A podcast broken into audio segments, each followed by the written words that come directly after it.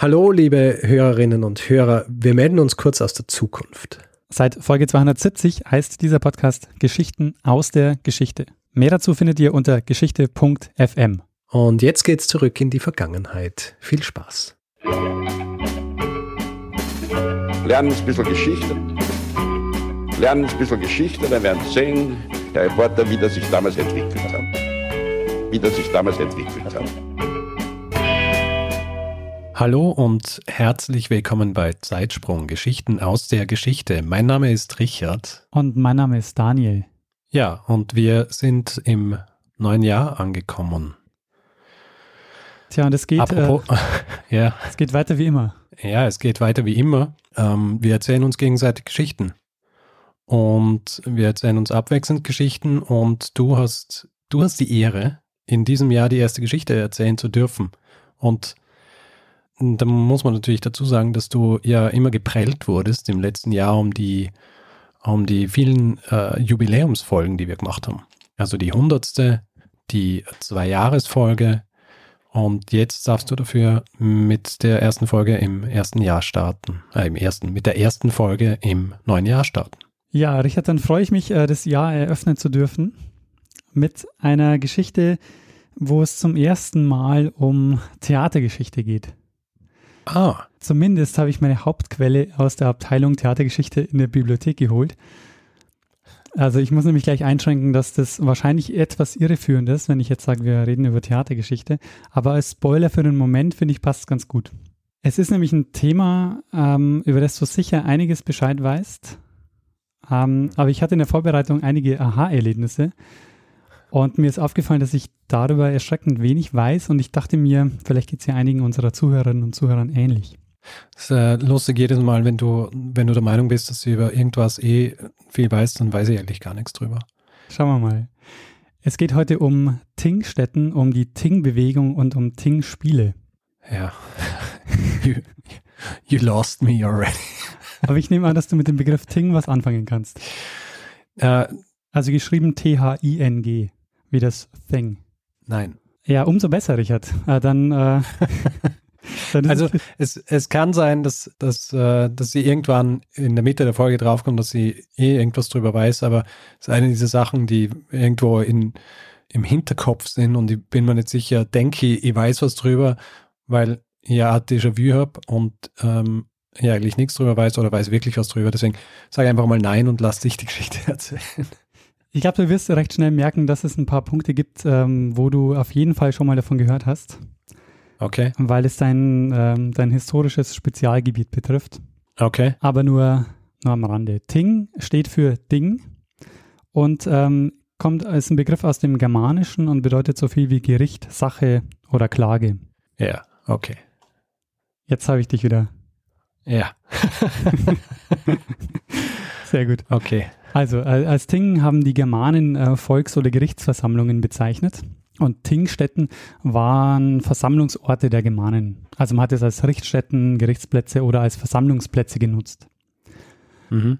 Und ein Aha-Erlebnis hatte ich zum Beispiel beim Wort Dingfest. Denn äh, wer sich dem Ting entzogen hat, der galt als Dingflüchtig und musste Dingfest gemacht werden. Daher kommt mhm. also der Begriff Dingfest machen. Sehr schön.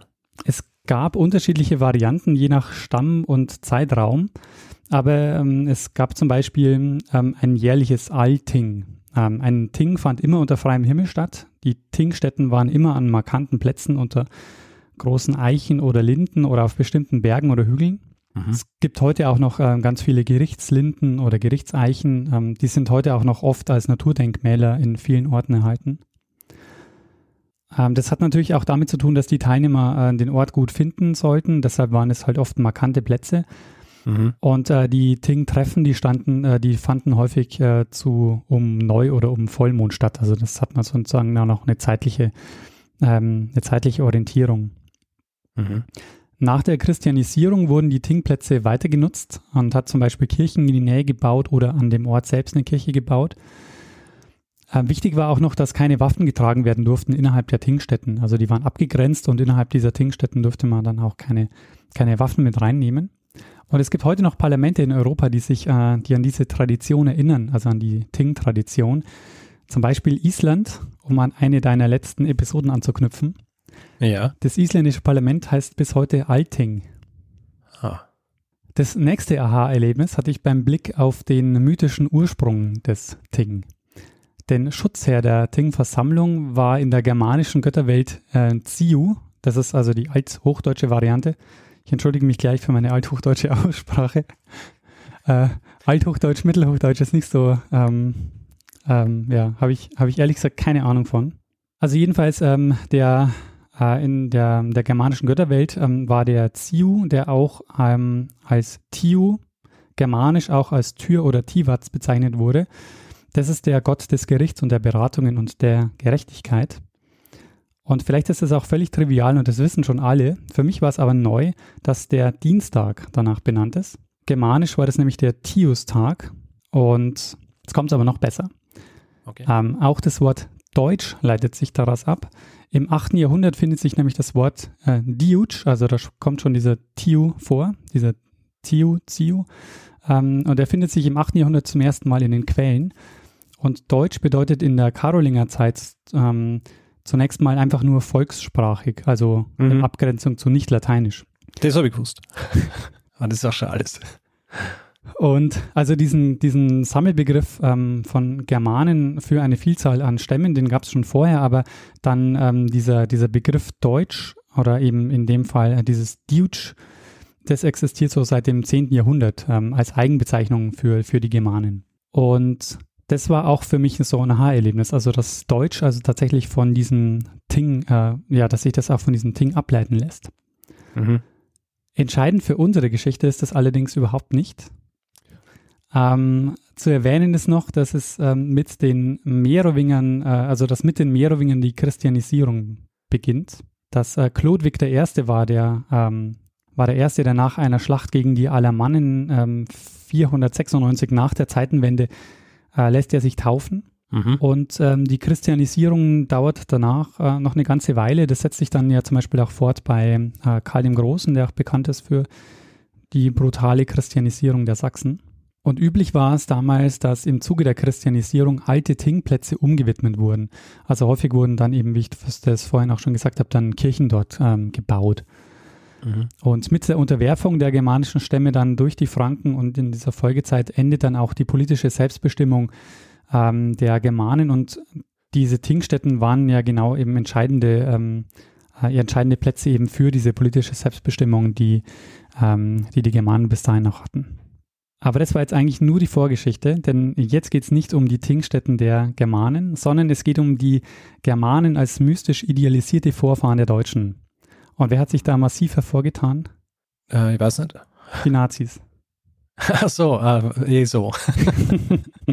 okay, ich habe gedacht, du wolltest jetzt irgendwie jemand speziell wissen. Ähm, ja, Nee, Ja. ähm, die Nazis. jetzt geht es um die Ting-Bewegung äh, im Nationalsozialismus. Okay.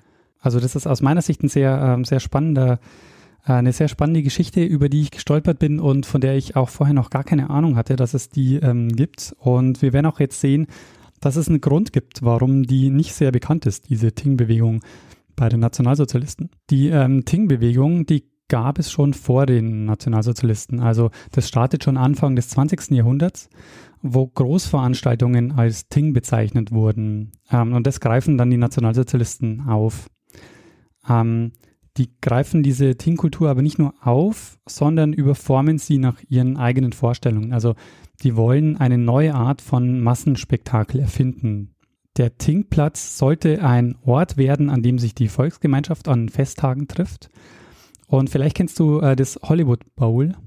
Äh, das ist eine sehr bekannte ähm, Freilichtbühne und die gilt. Ah, ach so, ja, die kenne ich. Aus, aus Columbo vor allem. Achso, echt? Da kenne ich sie nicht her. Ja, es gibt eine Episode, wo und ein Dirigent der Mörder ist. Ah, verstehe. Entschuldigung für den Spoiler. Also ähm, das ist so mit eine der bekanntesten Freilichtbühnen, die es so ähm, gibt. Und die gilt als ähm, eines, ähm, ja, so als unbekanntes Vorbild für die, ähm, für die nationalsozialistischen Ting-Plätze. Ah. Im Grunde waren das Freilichtbühnen nach antikem Vorbild. Also das ist so der, der entscheidende Kniff. Das ist quasi keine normale Theaterbühne, sondern das ist ein nach, nach antikem, nach griechischem Vorbild. Und das war aber in den 20er Jahren nicht unüblich. Also da gibt es einige Beispiele dafür, solche Art von Freilichtbühnen zu, zu errichten. Aber der entscheidende Punkt jetzt bei den Nationalsozialisten ist, hm, dass Goebbels, nachdem die Nazis an der Macht waren, 33, ähm, haben die starke Hoffnung in das Theater gesetzt als Mittel zur Propaganda. Und er fordert, dass das Freilichttheater zum Theater des neuen Volksstaates werden sollte. Er sprach da vom Theater der 100.000. Und die Nazis haben sich dann da gemacht, haben sich dann daran gemacht, ein Konzept zu entwickeln. Und ab Juni 1933 kam dann der Begriff Ting auf. Und 1934 war dann das Jahr der Ting-Euphorie. Hm. Also so hat es ein, ein Historiker bezeichnet, dass 34 das Jahr der Ting-Euphorie war. Im äh, Frühjahr wurde dann ein großes Bauprogramm gestartet. Ziel war es aber auch, dass ähm, nicht nur äh, diese Bühnen gebaut werden, sondern äh, Ziel war es auch, dass ein neues Theater inhaltlicher Art geschaffen wird. Ähm, da waren die Planungen aber noch nicht so weit, so dass sie zunächst nur diese Tingstätten ähm, bauen wollten und dann, wie sie es nannten, Zitat, aus der Spielpraxis heraus den, Darstellung, den Darstellungsstil erarbeiten. Mhm. Also die wollten erst diese Stätten bauen und dann wollten sie eine, äh, eine neue Art von, von Theater auch äh, dort ähm, spielen lassen. Mhm. Die größte Anlage war in Gelsenkirchen geplant mit insgesamt 200.000 Zuschauern. Und der Reichsbund der deutschen Freilicht- und Volksschauspiele sollte dann ein Konzept für ein germanisches Theater entwickeln. Also die Nazis wollten in neue Formen des Theaters ein germanisches Theater etablieren und auf diesen Tingstätten sollten dann kultische Sprechchordramen, sogenannte Ting-Spiele stattfinden. Okay. Das Ziel war also eine germanische Variante des griechischen Theaters in neuzeitlicher Form. Im Grunde ähm, so, eine, äh, so eine Mischung aus Festspiel und Kundgebung. Geplant war ein Netz von insgesamt 400 Ting-Plätzen und das Ting spielte zunächst eine wichtige Rolle in der Kulturpolitik und wurde auch hoch priorisiert. Das hatte zur Folge, dass ähm, sie als sogenannte Notstandsarbeiten durch Reichsmittel mitfinanziert wurden, weshalb sich ganz viele Städte ähm, darum beworben haben, eine Tingstätte ähm, errichten zu dürfen oder zu können. Ähm, das fiel dann aber bald weg. Ähm, das war dann den äh, Nationalsozialisten doch ein bisschen zu teuer.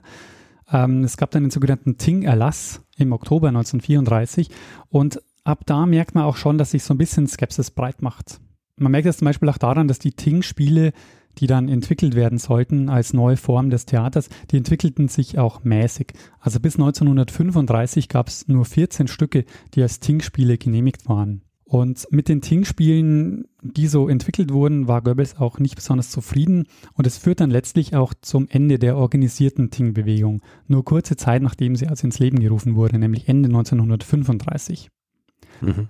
Goebbels sagt da, ähm, Zitat, das Reich verfügt noch nicht über die Bühnendichter, die die visionäre Kraft besitzen, den seelischen Gehalt unserer Zeit in dramatische Formen zu gießen. Also Sie hatten zwar die Idee, diese neue Theaterform ähm, zu, ähm, zu gestalten, aber ähm, sie hatten zunächst mal jetzt nur die Aufführungsorte, aber sie waren sich intern auch nicht ganz einig, wie die dann tatsächlich umgesetzt werden sollten. Also die, die ersten Ting-Spiele, die da von, ähm, also Autoren wurden dann eben aufgefordert, Ting-Spiele zu schreiben und irgendwie die ähm, fanden sie, fanden die Nazis alle nicht überzeugend. Mhm. Ein Historiker hat äh, diese diese Ting-Spiele dann mal als komprimierte Wagner-Opern bezeichnet.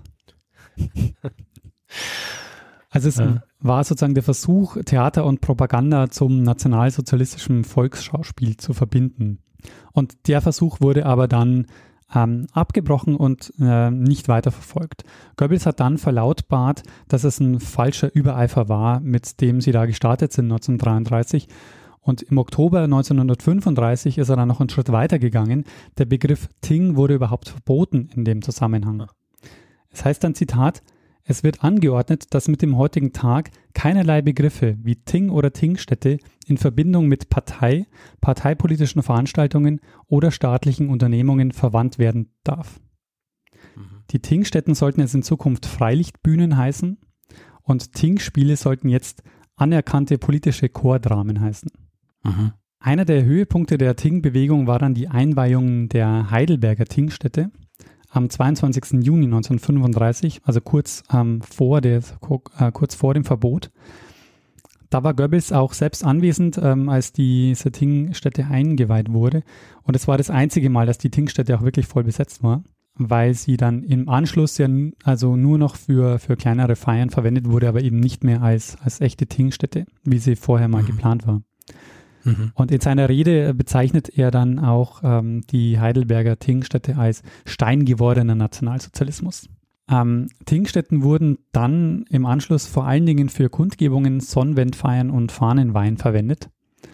Und man hatte, das hatte ich vorher nicht gesagt, das Tingspiel sollte vor allen Dingen von Laien getragen werden. Und daher wurden äh, 1933 bis 1935 auch Spielgemeinschaften gegründet. Und die wurden jetzt aber auch wieder aufgelöst. Es geht aber noch einen Schritt weiter, nämlich ähm, es folgt dann das sogenannte Sprechchorverbot. Im Mai 1936 lässt Goebbels dann Sprechchöre verbieten. Das wirkt im ersten Moment vielleicht ungewöhnlich. Äh, mit Blick auf äh, die Begründung wird die Absicht aber dann sehr deutlich. Also die Sprechchöre, mhm. die waren ein, ähm, ja, sollten ein wichtiges oder ein zentrales Moment auch sein dieser, ähm, dieser Ting-Spiele. Und in der Begründung sagt er also, warum es zu diesem Sprechchorverbot kommt, sagt Goebbels, Zitat, es muss betont werden, dass Banalitäten und Phrasen nicht wie man vielfach zu meinen scheint, dadurch gehaltvoll werden, dass man sie im getragenen Ton vorträgt oder durch Chöre sprechen lässt. Diese geschwollene und pathetische Ausdrucksweise wirkt erst recht peinlich und unerträglich, wenn sie nur dazu dient, altbekanntes, selbstverständliches oder gar alltägliches zu sagen. Und jetzt kommt der Punkt, ähm, wo Goebbels nochmal ähm, betont, warum dieses Sprechchorverbot sinnvoll ist. Und da erkennt man jetzt auch, was er damit bezweckt oder was damit bezweckt wurde, dass, äh, dass es zu dem Sprechchorverbot kommt. Er sagt, Zitat, die Dichtungsform des Sprechchores, die vorbildlicherweise bei den großen Aufmärschen auf den Parteitagen verwandt wurde, solle nicht zu einer Lieblingsbeschäftigung von Konjunkturdichtern herabgewürgt werden. Also man sieht daran, ähm, es ging darum, dass die Sprechchöre, die wahnsinnig wirkmächtig waren und bei den Parteitagen ja eingesetzt wurden, ähm, damit wollten sie verhindern, dass es hier so einen Gewöhnungseffekt gibt durch Laien, die auch äh, eben diese Sprechchöre verwenden. Und, mhm. und, die dann halt dazu führen, dass der Effekt an den Parteitagen dann nicht mehr, also dass sie den, den Effekt an den Parteitagen dann mindern hätten können. Das ist so der eine Aspekt. Und der andere Aspekt ist, dass es auch gleichzeitig eine NS-interne Debatte gab, nämlich äh, hatten die Sprechchöre eine kommunistische Vergangenheit. Und es gab wohl einige in der NSDAP, die ein anderes Verständnis von, Volks, von der Volksgemeinschaft hatten. Und die Sprechchöre, die hatten eine pädagogische und eine agitatorische Funktion. Und ähm, da äh, gab es eben intern ähm, äh, Streit über die Ausrichtung der Ting-Spiele und dann eben auch der Sprechchöre. Also an den Sprechchören hat sich das dann entzündet. Tja, und obwohl die Ting-Bewegung jetzt nicht mehr unterstützt wurde und sogar umbenannt wurde ähm, und es ein Sprechchorverbot gab, kam es jetzt trotzdem überhaupt erst zum Höhepunkt der Ting-Bewegung, nämlich mit der Aufführung eines Ting-Spiels auf der Dietrich-Eckart-Bühne in Berlin. Am 2. August 1936 wurde im Rahmen der Olympischen Spiele auf der heutigen Waldbühne, das ist eben die Dietrich-Eckart-Bühne, mhm. äh, das Frankenburger Würfelspiel aufgeführt. Die Aufführung war gleichzeitig die erste Veranstaltung auf der Bühne, die mehr als 20.000 Sitzplätze hatte und war benannt nach Dietrich Eckert, dem ersten Redakteur des Völkischen Beobachters. Nach dem Krieg wurde die ähm, Bühne in Waldbühne umbenannt und seit den 60er Jahren finden dort vor allen Dingen Konzerte statt. Ich weiß nicht, ob du die Waldbühne kennst. Nein. Ist mit einer der, würde ich sagen, ja, bekanntesten ähm, äh, deutschen Konzertbühnen. Okay. Ich, ich, war bisher auf wenigen Konzerten in Deutschland, muss ich zugeben. Ja, verstehe. Ja, die Waldbühne ist ähm, schon legendär. Unter anderem zum Beispiel gab es mal einen Auftritt der Rolling Stones 1965. Mhm. Nach diesem Auftritt hat es sieben Jahre lang gedauert, die Bühne wieder in Stand zu setzen. sieben Jahre. Ja. Dieses Konzert ähm, gibt es auch einen Haufen Fotos, also Rolling Stones an der Waldbühne, das ist ähm, eines der legendären Rolling Stones Konzerte aber eben äh, interessanterweise eine, eine nationalsozialistische Tingstätte. Jetzt noch zum Frankenburger Würfelspiel. Du hast dich ja äh, wahrscheinlich gefragt, was hat es mit diesem Tingspiel Frankenburger Würfelspiel auf sich? Ja, allerdings. Also es klingt so ein bisschen nach, nach äh, so Bauerntheater. Klingt so, aber ähm, ja, ist aber dann tatsächlich äh, ganz anders. Es ging um eine äh, Gerichtsszene und damit knüpft ähm, das Würfelspiel an die alte Bedeutung von Ting an. Okay. Also Ting als Gericht. Und diese Gerichtsszene hat folgende, folgende Bewandtnis. Ähm, dieses Frankenburger Würfelspiel war das bekannteste und meistgespielte Ting-Spiel, wurde geschrieben von Eberhard Wolfgang Möller. Und der historische Bezug ist, vielleicht kennst du den sogar zufällig. Das Würfelspiel war der Auftakt zum oberösterreichischen Bauernkrieg 1625. Äh, nein.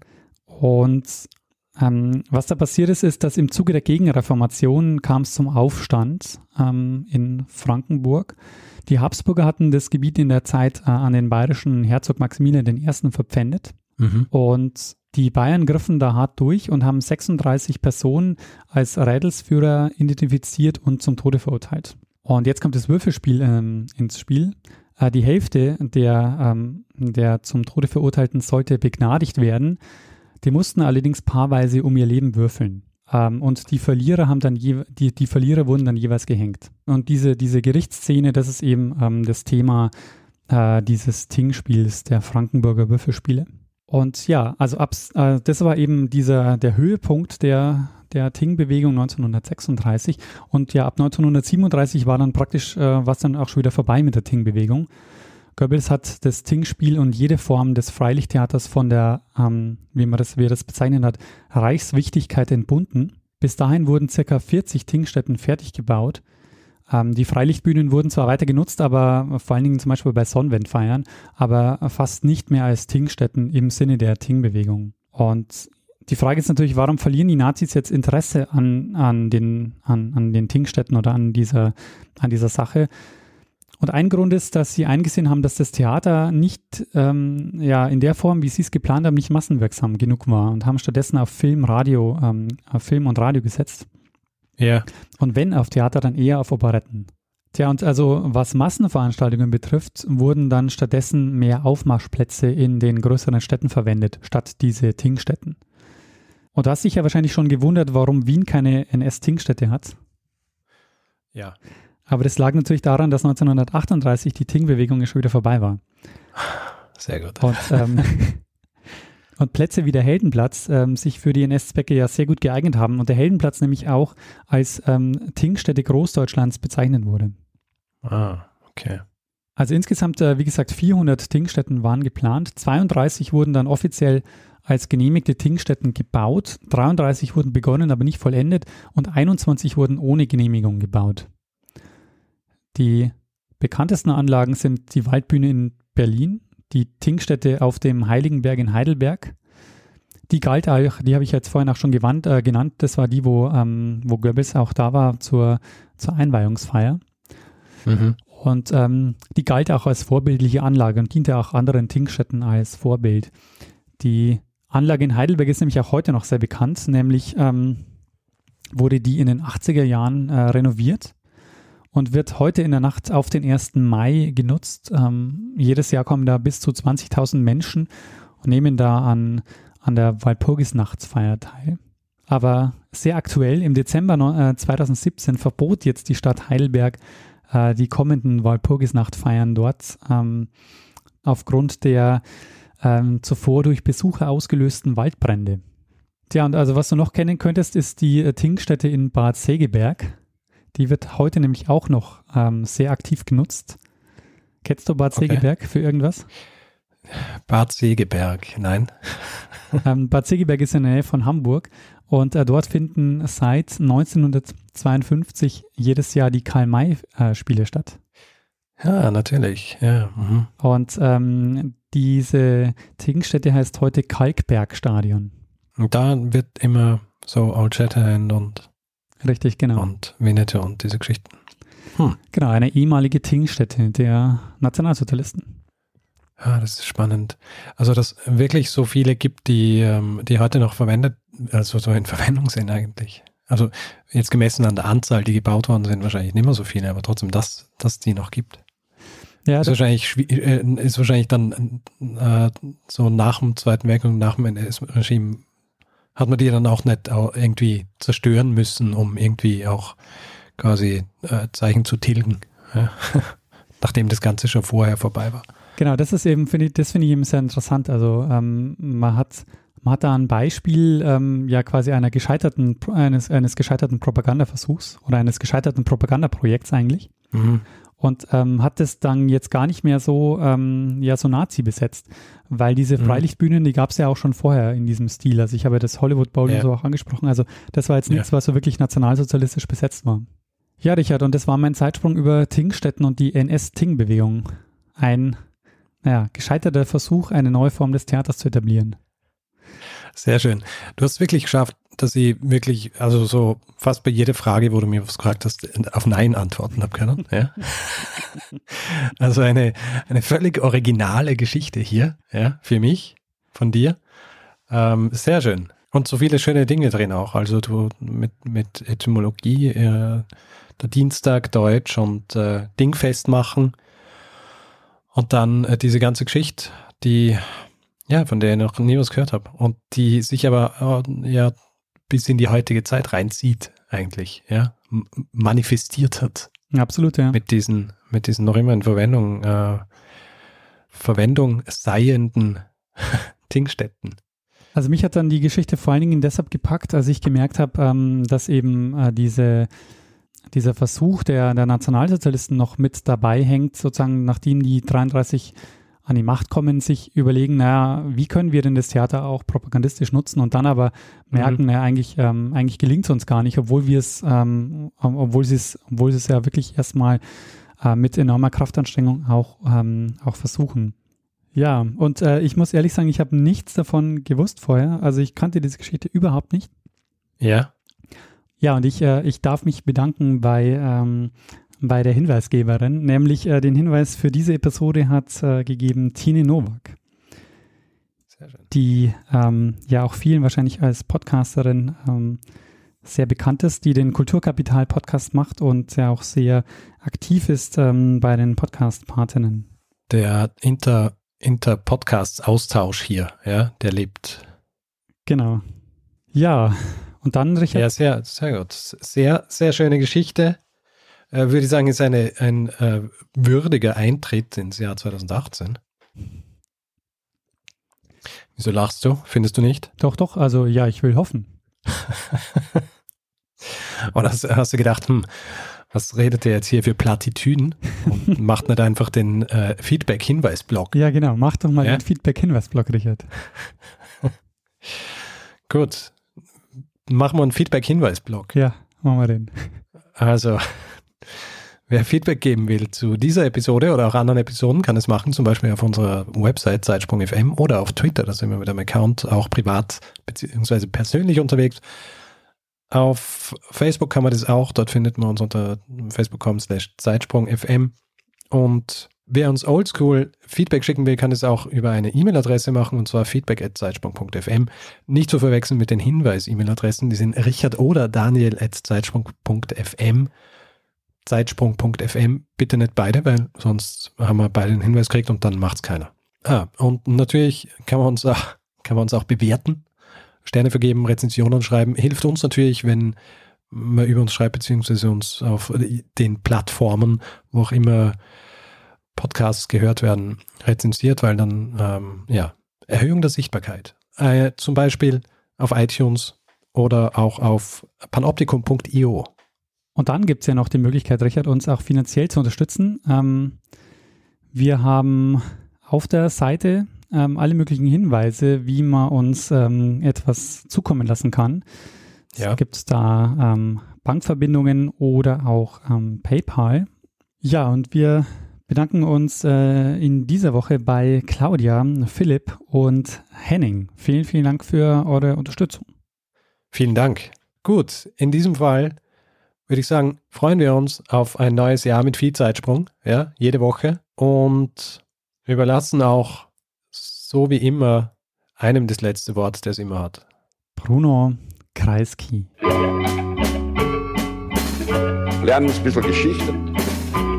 Lernen ein bisschen Geschichte, dann werden Sie sehen, der Reporter, wie das sich damals entwickelt hat. Wie das sich damals entwickelt hat. Das war jetzt ein bisschen, Richard, wie soll ich sagen, ähm, uninspiriert. Findest, ja. möchtest gern bessere, möchtest gern bessere so, so äh, schönes neues Jahr Wünsche machen? War der jetzt, jetzt inspiriert genug? Ja, das war gut. Das war gut. Sehr schön. Passt.